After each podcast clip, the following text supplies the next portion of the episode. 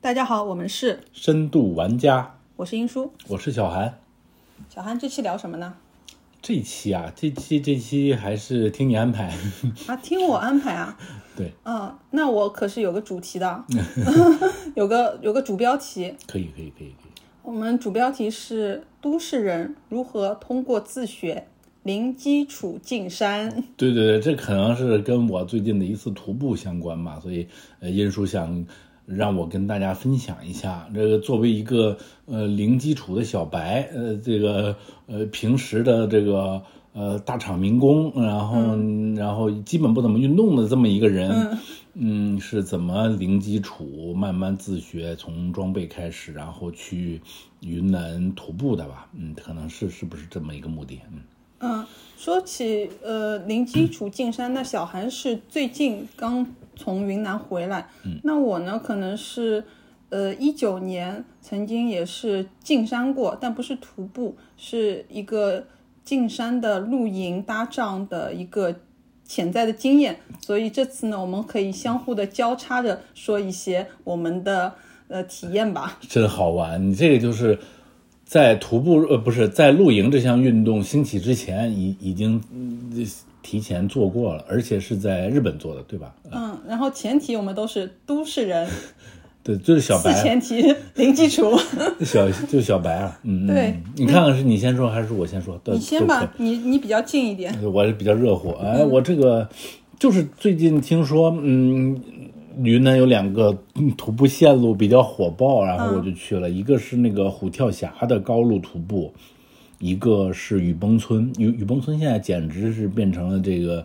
徒步热门地，所以就都去体验了一下嘛。嗯，那怎么想到要去徒步的？这个这个旅游你是怎么怎么怎么界定下来的？哦，就是希想希望更亲近自然，领略一下祖国的大好河山，大概就是、就是这么一个初衷。嗯然后思想又因为这两个点是比较热的点，就对的引起你的好奇心，就对想去对对的，我会在社交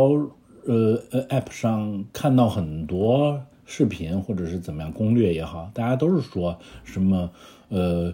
什么什么国家地理十大全球十大徒步路线，他们会把虎跳峡收进来，嗯，就觉得哎好像很蛮厉害的一条线路，那去走走看吧，嗯，就是这么个想法。呃，那我们说啊那个零基础进山啊、嗯因为从我的感觉，如果进山，那顶多就是要呃一双舒适的鞋，嗯，一身保暖的衣服，嗯。那除了这些简单的潜在的一个就是知识以外，我们还需要从多是什么多是什么东西呢？来装备自己你呢？这个就是装，你其实你这个是是装备层面。嗯，那装备层面，你刚刚说的一个非常非常重要的一个底层的一个用品，那就是徒步鞋，我们叫徒步鞋也好，或者是登山鞋也好，嗯，这是绝对之重要的，因为你整天都在走路嘛，鞋肯定是。呃，如果它不舒适，那你就彻底完蛋。对于对于小白，尤其是对于小白来讲，你稍微不舒适一点，那你第一天走完，你可能就没有第二天了。所以一定要非常舒适，这是非常底层、非常重要的一个装备，嗯，就是登山鞋嘛。而且推荐我作为一个小白，当时会做功课，可能还会在一低帮。和高帮之间犹豫，那实际体验下来，推荐大家嗯高帮，好低吧，嗯，低帮就不要再考虑了啊。嗯对为什么嗯呀？它会保护你的脚踝嘛，因为徒步的时候有各种的路路面的情况，有可能全部都是碎石。嗯，这个这个时候如果你踩踩偏一点，那你就歪歪一下；然后低帮的话，可能你就这个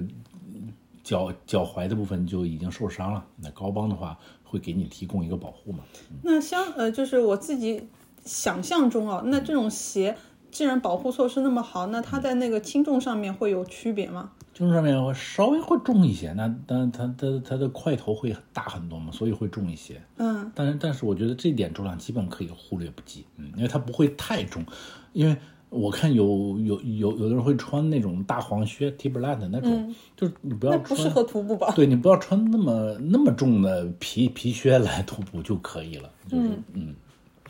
它在重点上其实专这个比较好的登山鞋是不会给你造成困扰的，嗯，那有由脚往上吧，我们说嗯裤子、衣服这些，因为我记得我是看你那个发嗯的照 片，有一些那个场景是是像雪山，是这是这山样里面是是几度呀？是这样，但但是我想先跟大家说，呃山里面，呃，其实温度不是很低的，嗯，有的人甚至还在我底下留言说要不要穿毛裤和棉裤，嗯，这这绝对那不你要，跟我们描述一 绝对下不要，因为穿你去的是四月中到四月呃四月中下旬嘛。对的，那我们这四月中下旬如果进你刚刚说的那个云南的呃雪山，是叫雨雨崩，嗯雨雨崩，嗯是雨这崩个村嗯雨崩村，呃，四月中下旬的参考温度或者是穿着，呃，就是嗯建议是怎么样的？其实不光是四月中下旬了，你就算再往前走几个月，嗯，因为你是始终在，你的双脚始终是在走路的嘛，嗯，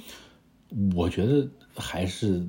单裤比较好，比较合适，或者是你可以买那些，嗯，稍微里面加了一点保暖层的单裤，但是也尽量不要采取双层裤的模式吧，嗯嗯，因为这个就涉及到另外一个我刚才想插入的一个单品。就是作为一个户外小白，嗯，平时没有运动的人来说，呃其实护膝对你来说是非常非常重要的一个单品，仅可能是仅次于鞋子吧。嗯，就是护膝，你一定要买一个非常好的护膝。有有有的情况下是那种，嗯，你在穿完一裤子，它会在外面再绑一个小小的护膝。嗯，那种就是便捷式。便捷式其实我的体重是比较大的，便捷式可能对我来说不太够用。嗯，再升级一点，你再买一点。如果是你也像我一样是个胖子的话，你就再买更专业的护膝。护膝是一定要呃投入大笔资金来购置的一个装备。啊，是吗？嗯。那护护膝现在是什么一个价位 啊？哎呀，我这个价位我有点你给我忘你记。给个区间吧，让我们体验一下，因为我们完全真的是小白，完全没有概念。我价价位我有点忘记了，甚至你说护膝，嗯我只能想到说那种，呃，中老年人可能就是冬天会保护在哦，那个不是的，会它它是有专门运动的护膝，可能几百块一一个吧，然后你要买一双，它膝盖处会有挖洞吗？还是说膝盖处是完全保护层的？完全保护它。我只是说我买的那款德国比较好的护护比较好的护膝，嗯，它就是嗯膝盖处会包裹起来，尤其是你的半月板那里，它会有一个支撑的东西，然后上下它会延伸出一一一个，然后也是紧紧的裹住你的大腿和小腿连接膝盖的那个部位。嗯，那你这样经验是，呃，大体重是必须的，还是说所有的呃徒步的人都是必须的？因为长时间处于一个行走状态的人都是不必须的呢？就最好的理想情况下，当然是徒步的人都是必须的，呃，尤其对平时不运动的大体重人士来说更是必须的，因为，呃，在上山或者下山，尤其是下山的时候，每走一步，你的体重对你的膝盖都会造成伤害。如果是非常长的，像这次徒步经历了很多非常长的下山的路径，你指的长是大概时间是多久，或者是有个具体的一个数字的距离的吗？你比如说，我们大家描述一下比比如说你在两个小时之内一直在持续的下山，嗯，那这个时候你如果不带一个护膝，呃，对你的膝盖的伤害是根本没法想象的。你可能明天根本就走走不了路了，或者是造成了永久的伤害，嗯这这都是我们不想看到的嘛。嗯，嗯，原来，对，嗯，那嗯、呃裤子、护膝这也是必须的，裤子是裤子其实刚才还嗯没跟大家怎么介绍嘛，我为什么先说了护护，先说了护膝呢？由内而外。不是，就是因为穿了护膝， 你的那个膝盖呃和它上下左右部分就会稍微，其实它起到也起到了一定的保暖的作用。嗯，你这时候，嗯，不用再考虑穿什么保暖裤啊什么的，因为你看，嗯，膝盖的时候是有护膝，然后下面的话，刚才还没跟大家介绍到，下面的话一般来说徒步的时候是穿羊毛袜的。嗯，羊毛袜它的呃那什么袜筒也会很高的，它其实是接近护膝的那个下沿了。嗯，其实它是给你一个裤子里面的一个保暖层了，相当于。那我再追加一个，嗯有要有没有那种穿那个跑步呃袜子的需这个需需求呢？ 跑步袜子是指、因为我觉得我看那个有的跑步袜子，它嗯好像呃增加你的那个就是摩擦。嗯摩就是底部、哦足底的摩擦增加，是是是呃，我就随便问哦，哦，这个这个这个场景下一般还是看材质，嗯，就是它不管是跑步的也好，还是登山的也好，怎么样，嗯，它的材质一定要是羊毛的，就是我们一般的都市里面穿着都是棉袜嘛，嗯，那棉袜的话，它嗯，排湿散热，然后它其实的功能都不太好。啊那一天下来，尤其登山鞋，嗯，包裹的非常厚嘛，然后它的、呃这个鞋帮也很高。如果是棉袜的话，一天你就会湿透，然后还不能排出去，非常难受。哦，这个时候一定要羊毛袜，羊毛袜它就是呃穿下来，首先它就不湿，嗯，然后其次你穿了两三天之后它也不臭，那嗯非常嗯在山里非常有用的一个装备，就是登山鞋、羊毛袜、护膝。你看我们这个下半身基本介绍的差不多了，嗯，那其往上走，其实你有了下半身，你有了这三件裤子在，在是怎么样的一个裤子不是很重要了，就因为它只是一个外层的嘛。如果你不去进行那个呃爬雪山登顶，你是不太需要冲锋裤的。这时候你嗯你买一个呃舒适的裤子，嗯、或者是对我们户外小白来说，你可能需要一个非常耐磨的裤子。那为什么耐磨是非常重要的？尤其是屁股这一块，嗯，就是呃，你你在上坡的时候，嗯，体力好的人就是。就是户外徒步大神，人家就是身材、身体矫健的就上去了。嗯，但是你作为一个小白的话，就是你每走几个台阶，你都要坐下休休息一下。坐下休息的话，这时候你不可能每次休息都把一个小屁垫儿拿拿出来，嗯，你就是席地而坐，你有可能坐在土上，或坐在石头上，坐在草地上，嗯，这个时候就一个耐磨的裤子还还还挺重要的。那这个裤子有没有户外裤子特别强调它那个屁股是那个耐磨材质高高强于其他部分 的？这个时候就不太方便做品牌推荐了，但我估计，呃，你去那些户外用品店啊，它都会有这种嗯比较耐磨的裤子，你跟他们买这种裤子就可以了。嗯，那衣服，衣服服还是等同于裤子，还是怎么样？或者是有内外会有什么呃注几个注意点吗？衣服一般贴身还的或是者是户外嗯袜一一般还是这个维持这个三层的户外的经典的三层穿衣法就可以了。嗯，内层就是一个贴身内层，你也是建议选用羊毛的这种短袖或者长袖。嗯，走到最冷的地方，可能因为我去的这个季节已经春夏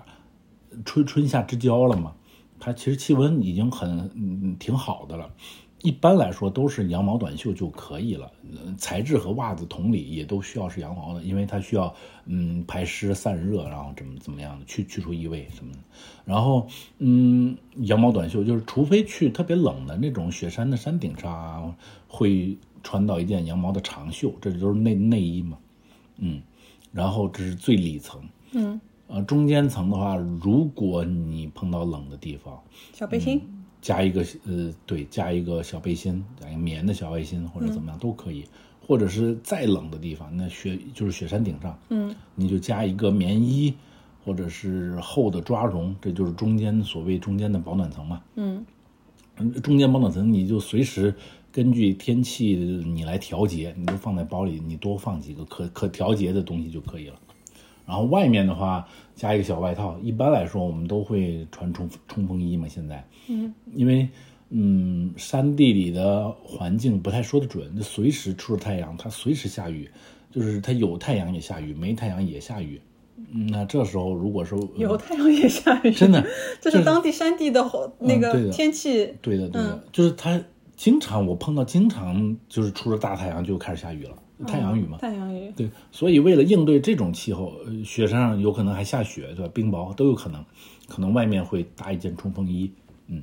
这就是三层嘛，大概是这样，上半身基本上是这样。那呃，再往上就是这种呃帽子啊、眼镜啊，你有你有什么建议吗？哦，这个也这个也是一定要戴的，就是墨镜一定要戴，嗯，因一为定要戴啊！嗯嗯，因为那个时候太阳有的时候会很刺眼，尤其是碰到雪山的时候，它会有反光嘛。嗯，那墨镜更是这个非常必备，然后帽子也是，帽帽子是帽子它其实是跟防晒嗯相关联的，就虽然你做好了这个皮肤的防晒，还是戴一个那种嗯宽檐的帽子比较好，因为它会遮挡阳光嘛。嗯，然后这是头顶也说完了，那就是手上手上有一个重点单品要说的，其实它手上这个单品和护膝的重要程度其实是一样的，那就登山杖嘛。嗯，对我们小白来说，登山杖也是非常重要的。你在上山的时候，你就把登山杖调的短一点，它就相当于你的两个前肢，嗯那那你你就先把登山杖插到前面，然后你一点一点往上走。这是它的节奏运动的一个呃，就是说，呃，这这这什么运运动上的一个这个这个辅助，对，嗯，非常重要就的一定要辅助调短，就不要那个就是以以我们自己想的跟人等高的那个，跟手手臂是等高嗯哦的，，嗯它是相对于下山来说的，就上山的时候你稍微调短一调点，短因为你要，呃，它那个坡是往上走的嘛。嗯那下山的时候你要把它调得特别长，嗯，就是也也也也是要先往下插插插下去。啊，说是这样嗯，说个题外，我刚刚坐地铁的时候， 今天今天是那嗯个五一假期第一天嘛，我刚坐地铁那个出站的时候，看到有一位那个像是游客一样的一个一位女士，啊因为年纪也不是特别大，但是她手持的单根登山杖，嗯 哦这我样嗯我不知道她把上海的城市想象成一个什么样的一个生存环境， 因为我觉得这可能也不是因为其他原因，我她只是持着一根登山杖，可能是辅助上下楼梯吧。 对你说的这一点也是，其实要说到，就是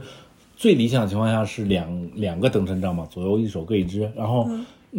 你会看到很多人，大家其实都是单单手的单根杖，这也无所谓。嗯对，然后但是嗯登山的话，其实是建议是两个一起。对，建议小白来说是两两个一起，这样平衡比较好调节嘛。当你特别熟练的时候，很多人都是拿树枝的，不一定非要登山杖。嗯，我甚至看见还有老爷子拿拿拐棍儿就就上去，它会起到登山杖的作用。嗯，其实就是一个辅助的作用。对的，对的，哦，嗯大那概嗯装备也就这样吧，那这些装备做功课需要多久啊？听上去好像还蛮复杂的。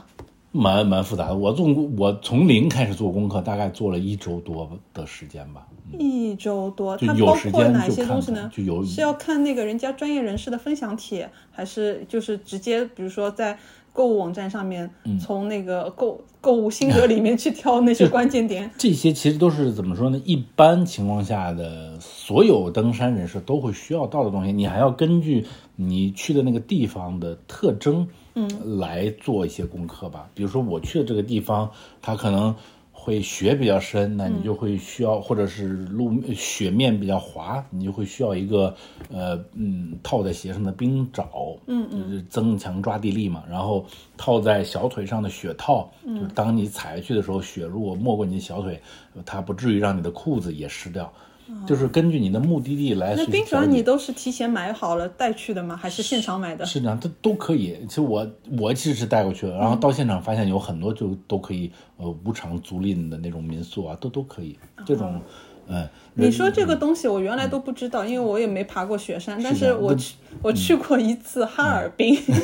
在冬天的时候要跨过松花江， 哦这样的，就是你是可以把它想象成，如果黄浦江上面都结成冰，你就是可以从浦西走到浦那东的一那个那概其实念。不太用装备嘛，你你一路溜过去就可以了。呃但不行，太滑了，因为啊它冰面很光洁。然后我哦就知道了有冰爪这个东西。对，就套在你的鞋上。然后当当当时卖其实还挺便宜的，嗯就是就是可能十十块二十就顶多了。你嗯卖两个非常朴素的，但是尖锐、嗯锋利的呃那个套在鞋上的那个，就是两个器具， 是这样，帮你帮你安全的徒步嗯过松花江。我们在雪山上就会碰到一个大叔，嗯他是他就是东北人，他会跟我们说，哎，对待这种路面我太有经 验了。对，我们那边就一开门都是一米的雪， 对对对太有经 验了。嗯但但但我就很意外，你原来是在家里买好然后带去的对。对，我就是那种特别不放心的嗯人，就是不太知道那边情况是怎么样的。 我是完全不知道情况，我嗯是现场消费的，然对，后现场这种嗯很方便很多，我也推荐大家这种。但是我也怕被攒，就是有可能这个东西你如嗯果、我觉得哦当时如果是五十块，我都可能不一定买，哦因为这都是一次性的。它倒不会被宰，嗯它它是我们那边是多次性的，就是民宿，哦这倒是它会借给你，你用完再还给他就可以了。嗯，所以那个东西最后我度过松花江以后 ，就扔掉长期长期闲置在家里。某一天我就翻到它了，我还发了个朋友圈，我说谁要谁拿吧。哦，那那有可能你也可能带着他下次去去雨崩，可能能能 啊，用是到吧？嗯对。呃好的。对我刚才说的说的意思是什么呢？就是根据你的目的来调整了。那如果你是要雪山登顶，你肯定还需要更重装、更专业的那种冰爪，就冰爪，就不是现在我们这种小打小闹了。是像那那那那那那那种那那什么非常专业的那种抓地力更强的那种东西。嗯，那呃，背包呢？自己随身带一些什么东西呢？背包呀，背包推荐大家也是这样的。我做攻略都是根据当地的一些走过这条路线人的经验分享来做这个攻略的。背包的话呢，你可能因为要爬山嘛，对小白来说是对小白来说是非常累的。你要准备一个大的背包，把你所有东西都装进去。你同时还要准备一个小的背包，就是把大的背包放在嗯住的地方，然后每天背着那个小的背包，嗯，轻来便徒步装对，出来门来徒步就可以了。里面放一些必备的东西，嗯，药品啦，嗯，什么视力架啊，就嗯补充能量的呀，然后什么水水壶啊、呃之类之类的，就这些东西放在那个小包里，然后你每天就出发就可以了。嗯，那我好奇啊，全程路上是没得吃吗？没的，没有这种可以就是可以让你落脚的一个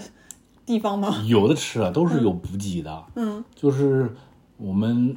拿虎跳峡来举例，虎虎跳峡甚至你还要在中间住一晚呢，因为它长到这个地步了，就是你走走走走走到一个客栈，你就住下了。嗯，那当然有有有补有补给，有住宿，有吃饭。啊，其实不用担心，对于现代人对，来对于讲 对，现在人来说不用，我我走的这都是非常成熟的徒步路线，嗯它不是那种野地、荒郊野地，你需要可能还有另外一种对吧？你走着走着需要哎搭帐篷了就住一晚、那种，嗯，本次节目是不覆盖 的。走着走着搭帐对篷，，这一这路走一路搭。 这次走的都是比较成熟的路线，嗯那雨雨崩的几个路线，它也是有大本营和补和补给地的，你可以在里面嗯高价吃一个方便面。啊，就是那种最朴素的桶装康师傅，嗯你要是花嗯三十块钱买一是的，桶我们等会儿统一说吧。啊，OK 嗯那我也分享一下我那个、呃在野外的一个经验吧。对，上次在日本的经验分享，嗯，经验，嗯、众所周知嘛，在日本听音乐节进山，大家都知道是 Fuji Rock 富士音乐节嘛。富士音乐节，我是一九年的时候，一九年的时候去，它其实每年很固定，都是在七月底的最后一个周末。嗯，它音乐节是三天，最后一个周末的五六天三天。嗯、但是在呃礼拜四的晚上有一个叫前夜祭，那嗯前夜祭它有一些呃，就是事先的一个热场的一些音乐的音乐人在，也是有几个小场地是开放的。同时，前夜祭是最大的亮点是放烟花，嗯，我稍微打断你嗯啊，就跟大家科普一下，这个腹肌 rock 这个音乐节，它是在富士山的一个山谷里面举办的，是这样。所以它呃，有它户外的性质。呃，它是那个初创是在那个呃日本的富士山里，然后那个一呃一九九呃我忘记具体时间了，是当时初创是在那边，然后后来呢，因为那个体量的关系，它换到了呃日本的一个地方叫新系，它那个字读系新系的一个呃苗场，它那个地方呢，冬暖夏凉，就是夏天呢大家去避暑，冬天呢去滑雪。它所以它有个名字也叫苗场雪，呃，苗场那个滑雪场，也是一个山谷，呃，对，是个山，山的形山形。明白？嗯，我当时呢，因为也是小白嘛，的、因为是夏天，但是呢，你因为是冬暖夏凉，其实你要稍微的比夏天多一层的衣服，比如说你短袖 T 或可能会换成长袖 T，因为那个山里面也是有蚊虫之类的。然后短裤是肯定不可能的，一定要是穿长裤。因为一个是那个气候的关系，还有一个是防晒，还那个可以有一点保暖。那当时我是怎么学习呢？我是看了，我是在 B 站上面搜索了所有的有关键词腹肌 rock 的小视频，我 我是靠这个，我没有靠那个文字版的学习，我就看了所有的小视频，然后他们那个去过的博主会拍那些呃，就是同样行程的日本人的装扮嘛。日本人的装扮呢，它是这样的，呃，基本上很统一，而且不分性别，是怎么样的？从脚开始，它脚上是像小韩说的一个防水的那个高帮的呃登山靴，嗯、还有一个呢，还有一个就是呃，当地因为是七月底。在山谷里面的天气原因，它是处于一个雨季状态，嗯，所以它还有你最常见的是穿着呃高帮的及膝的套鞋，高帮胶机胶械呃，就是胶的套雨鞋，哦呃雨鞋那种感觉了。雨鞋哦呃，因为这个这段时间你在里面必定会下雨，必定会暴风，嗯狂风暴雨交加是 Fuji Rock 的一个音乐节特色。嗯，雨鞋还是有点嗯不散热吧，感觉闷闷的给人感觉。对，但是你它管用，嗯，OK，它管用，这是鞋子上面。嗯日本人一般穿那个就是呃高帮的登山鞋，嗯然后那个会呃女士的女生的话会稍微装扮一些那个像童袜，嗯把那个小呃小腿的这边那个就是装饰一下。嗯，那里面的基本上是一个呃瑜伽裤吧，嗯瑜伽裤紧紧身的瑜伽裤，因为瑜伽裤基本上起到了一个就是防蚊虫也那个防水速干的一个用处。嗯，然后上面可能是外外面套了一条那个就是小的那个就是户外的呃小的短裤，嗯呃上身的话基本上也是就是把整个你看得到的肌肤都是包裹起来的。嗯 呃，也有短短 T，但是也有长 T。嗯，然后帽子的话，一定是渔夫帽，不管男女，嗯不管什么颜色，不管你看上去有多丑，他嗯们妆有多细致，但是渔夫帽必须要 盖住。你们这边我就问一下，嗯就好奇啊，这个山谷里是不是不太存在防晒的问题？因为听上去它好像是在一个森林里。是，但是还是需要防晒的，因嗯为你完全把自己光膀子露在里面的话，这几天下来是会有那个晒伤问题的。因为我有哦朋友，他就是顶着一张真正意字面意义上的晒晒伤妆，嗯 回到了东京，哦然后奇痛难忍，这主要的是奇痛难忍。 哦，呃，P.S. 我补补充一下啊，嗯去云南这也要做好防晒，哎紫外线非常强烈，而且这两条路线都是那种大太阳直接晒你，没什么遮挡物。对，一定做好要防一晒。嗯定要做好防晒，就是你多加涂，而且是实时涂。本本人就是反面典型，本人嗯反面典型本人就没做好防晒。嗯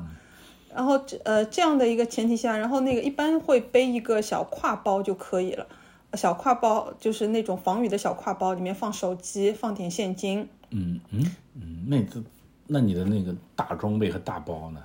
呃，是这样的，我进山是有一个那个呃登山包，呃，因为我在里面是呃露营露营的嘛，那我包里面会有那个露营的帐篷帐篷啊和那个就是。呃，就是睡袋之类的这种必备装备。那我每天呢，我其实我很简单，我就背了一个普通的那个小书包出门。嗯我有我有这个斜挎，因为斜挎那个贴身的东西放在这个小斜挎包防水挎包里面，然后呃背的那个书包呢里面可能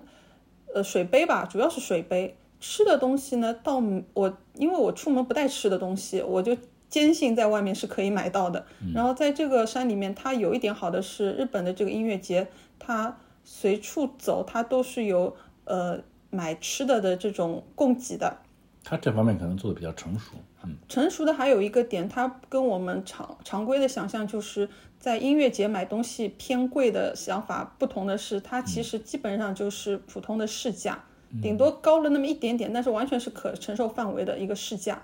我倒是去过日本这种活动，就是有人他会在里面，比如说卖烤肠给嗯你啊什么的，对吧？就是那种吃的。嗯对，呃，基本上什么都有。嗯，那呃，包里面就放一个呃，就是水壶。然后我还有一个非常重要的点，天天携携带的是一个折叠椅。随时坐下。嗯你你是随身带那个登山杖，我是随身就背着那个折叠椅。嗯然后后来那个我那个折叠椅就是它的一个呃肩带可能坏了嘛，我就把那个折叠椅横在我的双肩包的两个 肩带下面。 我我就是天天就是也是像有点徒步性质的，就背着折叠椅出门嘛。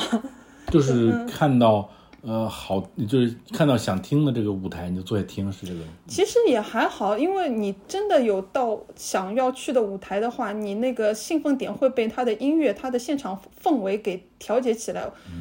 呃，坐下来听的都是冷静的日本人，， 哦我们就这种没见过世面的，都是站着的那种嘛。对吧我们这种没见过世面的，都是好开心的在那边站着那边。 嗯，然后那个当然小椅子的一个作用呢，就是你其实有备无患嘛，因为在当那边环境。就是你最简单，你可能带一个塑料垫，你可以席地而坐。是但是因为山里面有潮，有也有山石或者是那个草地的这种呃山林环境嘛，你坐一舒服的肯定是带一个折叠椅，而且一定要带靠背的，是所以我是我那个折叠椅打整个打开，我还是小型的，整个打开是有靠背有扶手的一个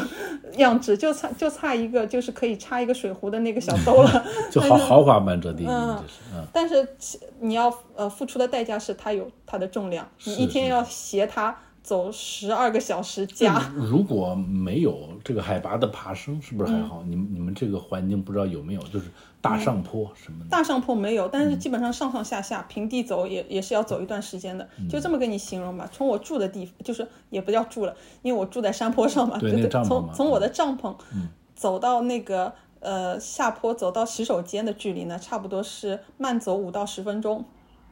还这好，还好好，对吧还好但是呢，从这个洗手间走到那个音乐节的入口呢，嗯还有二十分钟。哦，那是这样一个距离这二十分钟有海拔的变化，平地，这个是平地，那就那对刚从这个云南山上下来的我来说就太幸福了。就是嗯我们这这这这几天不断追求的就是平地，但是它没有，嗯嗯，然全部后都嗯。上上上下坡。如果没有这个，其实还好哎。嗯，而且我刚说的是日本人穿着嘛，嗯，我作为一个小白，我不像小韩那样，就是非常的注重于功课这一设呃装备党，我是反装备党，就是说眼前看得到的有的什么可以用得上的，就立马给用上。所以我的装备呢，我完全完全是反面教材。 蛮蛮蛮好的嘛，因为嗯我看到很多就在徒步时候认识的朋友，嗯，大家都是自然党，就是啊，对对对，哦，原来这个也有个名称的。哦，那不是那我自己起的，就是嗯有的人、呃穿着牛仔裤和皮鞋就 来了，就是大家完全不重，呃，也不也不能说是不重视，就是挺无所谓的，嗯，我呢是怎么样呢？我就带了两双运动鞋，而且是穿的比较旧的运动鞋了。嗯，我想，因为它肯定会下雨，我都没准备就是买登山鞋或者是套鞋。嗯，我觉得如果它湿了，反正大太阳一出，它一晒就干了。嗯，就是两双又薄又旧的 运动鞋就是这种走起来就非常费脚，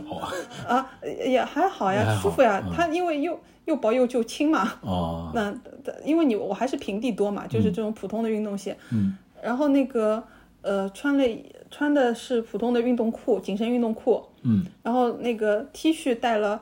三件黑色的那个就是短袖 T，我都没带长袖的东西。三件短袖 T，原嗯夏来天嘛嗯设想的就是穿一天，穿一件扔一件，穿一件扔一件。 OK，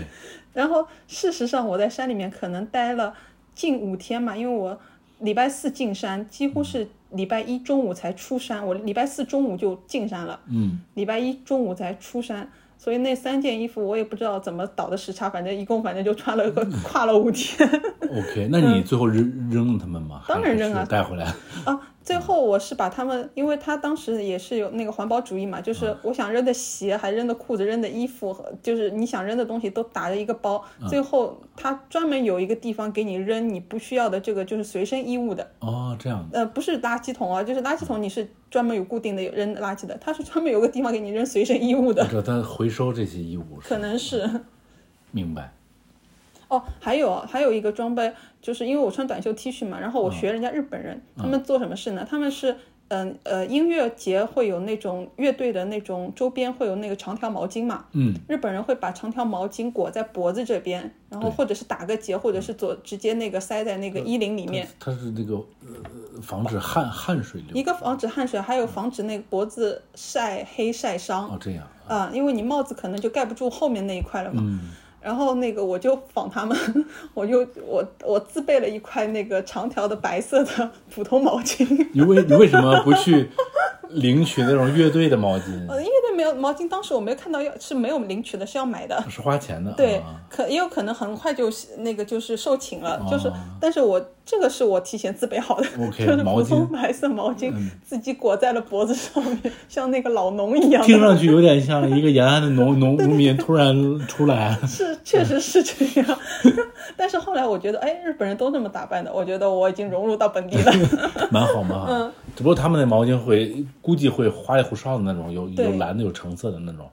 嗯，这这是装扮片哦，就我们差不多是这样。嗯，好玩。嗯还好玩还还有说一下哦，因为我去的那一年，那个国内已经开始流行非常大的那种女士的大檐的那个防晒帽了，嗯，我不知道你有没有印象，所以很好去辨认的就是说那个一般小檐的，然后紧紧贴脸部的，那就是呃就是本地人，嗯然后那种大檐的多数是我们那个同胞。就他喜他们喜欢戴小檐的那种渔夫帽，嗯，对，嗯，啊，再补充一个，他其实福之听上去 f u j i r o k 的那个就是打扮的很朴素，而且偏实用款的，嗯但他你会没有想到，他有一个呃时尚的一个搜集，他说是那个这一届 f u j i r o k 渔夫帽。呃就是时尚时尚的那肯种定了穿搭，肯定然后啊嗯他拍的只是拍那个 T 恤的，就是呃，可能是呃 T 恤的上半截吧，加上你的头顶的一个渔夫帽，然后作为一个比呃比比拼吧，算是那个就是好看的人的一个，就是 Fuji Rock 穿搭，但是他只有渔夫帽这一趴。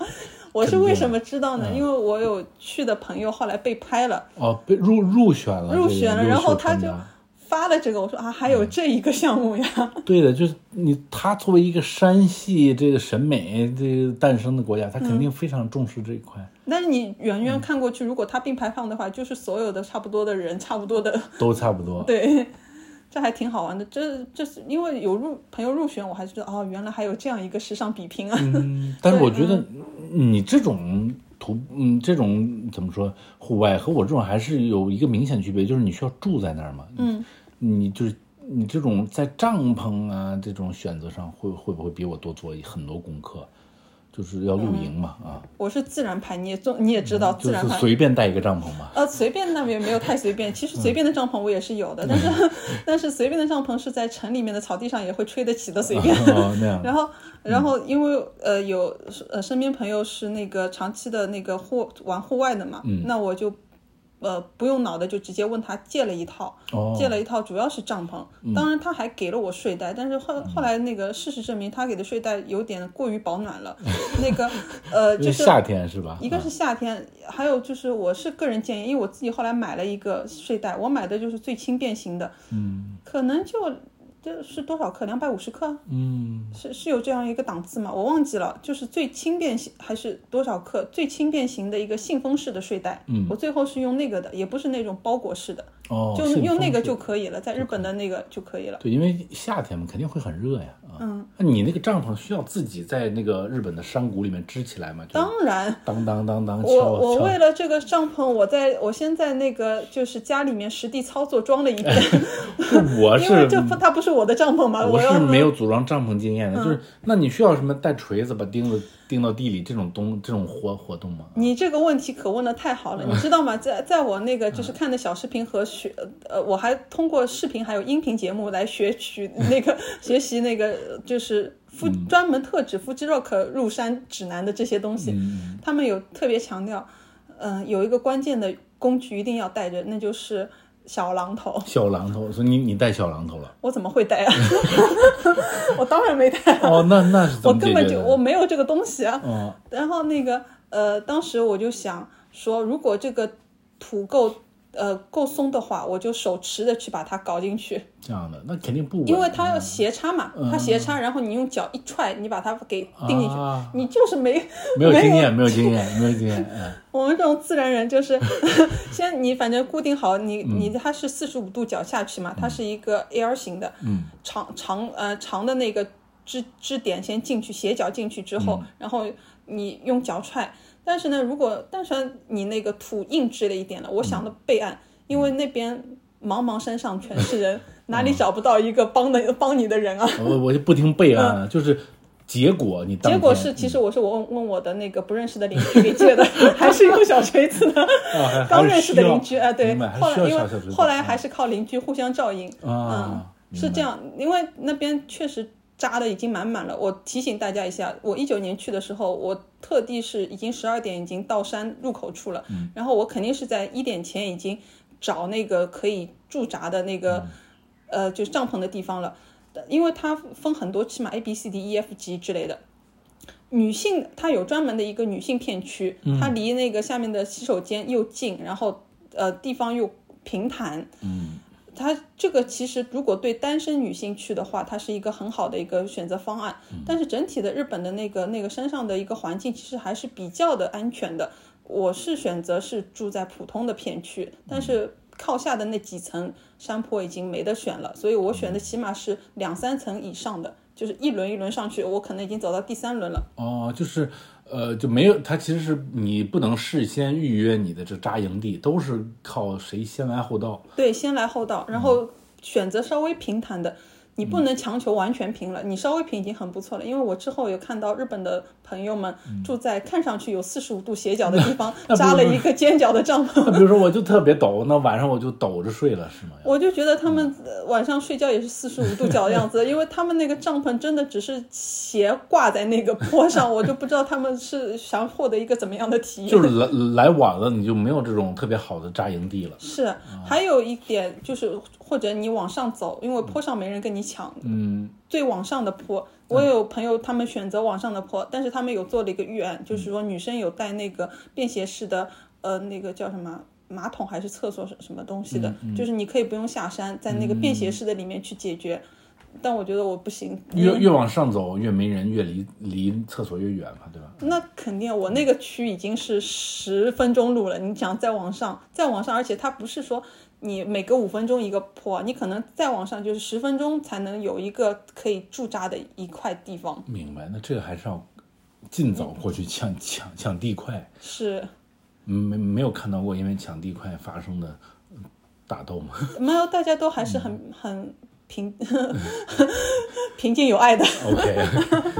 那 有没有这种不知道没去过这种地方？有没有比如说溪流小溪旁边？嗯， 没有，他们住的都是呃山上。嗯，但是你说的小溪的虽然没有溪流，但是我们体验了类似于溪流一样的环境。那是什么？这样下的下暴雨之后自然形成的 溪流？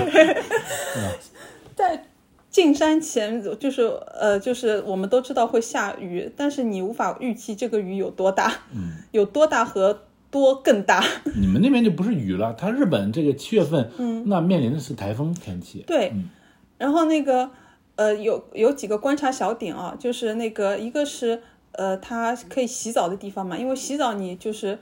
呃是两个大帐篷，左边一个。男士啊，左边一个女士，右边一个男士。然后某一天早上，因为我晚上是肯定是排长队的，我也不选择了，晚上就嗯熬一下就过去吧。嗯 然后我选择早上，但是早上其实还是要排队的。如果你起得来的话，你可以选择五六点去浴室洗澡洗澡它这个是那种大帐篷、公共浴室的感觉。呃，但是里面冲淋的话，可能十个都不到，应该是、呃可能十个不到，可能七八个吧，就是呃排在一起的那个。呃，就是临潼，然后临潼这边是湿，算是湿区，还有嗯它的对头是半湿区， 你可以可以自己准备个钩子，挂好自己的那个要换的衣服的半湿区，因为你不能说是干区，因为它整个就是在一个区域里面的。嗯，明白。嗯，然后某一天，因为你刚刚说台风嘛，某一天我就远远的，我还在排队，我就看到它前面有个告示，嗯呃，上面用英文写着“台风 is coming”，早早的就告诉你了，台风 is coming。然后嗯这天、果不其然，它用的是可能是当天天气预报嘛，天气预报是准确的嗯、对，然后。呃接紧接着那个就是我们说一下，就是日本人的传统的一个异能嘛，台台风应对台风的有什么东西可以应对？你觉得？应对台风的，看你在室室外嗯许还愿、是嗯许愿之类的，许愿类的有什 么？许愿类的。嗯，应对台风，呃你这已经非常明确 了，就是晴天娃娃嘛。嗯对对对啊对啊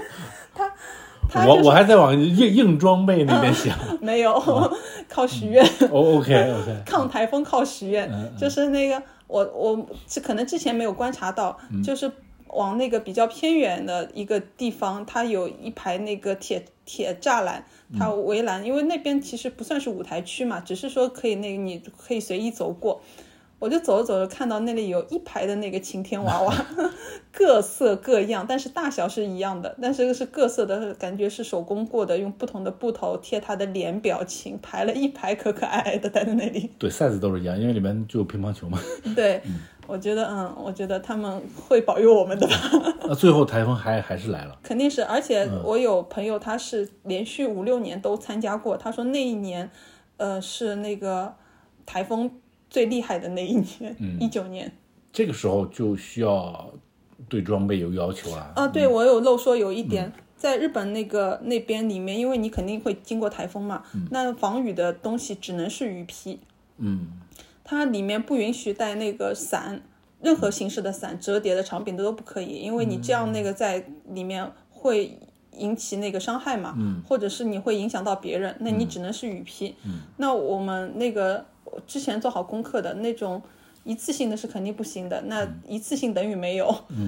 你一定要披着一个就是那种。呃，就是套头式的，嗯，那这种对我们装备党来说，嗯就可以穿冲锋衣去了啊。冲，哎，我夏天冲锋衣可以吗？哦，有点 热，有啊点你热。嗯不能说它有多热，你起码二十五度是有的。你穿冲锋衣，然后那个雨披，嗯呃，雨披的话，它是它呃历年的它那个 Fuji Rock 的它那个呃官方周边都是会出雨披的。哦，那它会蛮好出两个颜色，它是历年都是这样的、两个颜色。当我那一年两个颜色还挺好看的，可是价格应该是两三百吧，我不舍得买。人民币，对，那岂不是整就远远处眺望过去，整整齐齐都是那两个颜色的雨披带？嗯，不是，因为嗯呃，买当年的人不是所有的人，有的人哦会吃历年穿，因为他当地人会历年穿。嗯然后我忘记那个是一个日本他，我后来在市区也看到那个雨具的品牌，嗯就是有的人他可能不买我周边的，我就是买一个，就是我可能平时也穿得到、喜喜欢欢的嗯的花样，嗯因为有的花样你可真的你。除了它的外观真的是只是一个头套进去的雨披之外，它的颜色啊、式样还是挺好看的。嗯，是是是，可可是毕竟是两三百，可以想象，可以想象，可以想象，作为国人，可以想象。这个我可以是想象提前做好准备的，呃，我你你自带了雨披，呃自带了，自带了，呃，但我不知道呃，就是我们在狂风暴雨下有什么区别啊？因为最后下最大的那一场的时候，我是在外面。可劲的给从头到尾到那个淋湿了，我就觉得那个雨披都是不管用的。 可见你这个雨披，在从功能性来说，稍稍微稍微差一点。可是也是很厚啊，也是很感觉很防啊，但是防不了狂风暴雨啊。就对是到对关键点，就是我在户外一个体验啊，你一定要是到关键点才能体现出，就是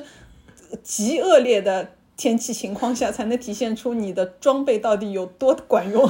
是这样，是这样，否否则就是，嗯嗯，大材小用了啊。对，然后你刚刚说那个穿 Teamlab 登山的那个梗，我也要说一个，我那个 Fuji Rock 里面，因为那个朋友就是挺爱打扮的，他穿 Red Wing 去哦，那也是有点累 的。呃，对。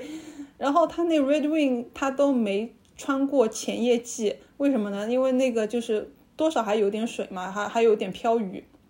他那个前夜季就给就是给灌水 了，远远处就看着他那个把美美的鞋给脱下来，倒倒了一汪水出来。这个时候是不是穿呃夏天台风天嘛？嗯是不是穿那种溯溪凉鞋会比较好？就是去就是就是直接踩在溪里走的那种也没事。有那种有嗯，有，呃，嗯那听个听上去比较这个理也想嗯算是和官方合作的一个品牌，他甚至好像当场有借他的溯溪凉鞋，你是可以嗯有淘卖的嘛？啊，它有个专呃呃专门的一个很挺大的一个品牌柜台，嗯你是你想象得到的那个品牌嘛，嗯叫呃对叫 King King 对吧？K E E 嗯 N，嗯然后那个但是当地日本人穿的少，你你只要看脚的话，你就可以分出哪些是同胞。 嗯。那他们当地日本人穿什么？就是长筒雨鞋。长筒雨鞋和那个高帮的那个防呃防水的户外鞋啊，对对对，刚才介绍登山靴的时候，跟忘跟大家提了一个点，嗯，最优质的情况下，你那我们已经锁定高帮了嘛，你一定要买那种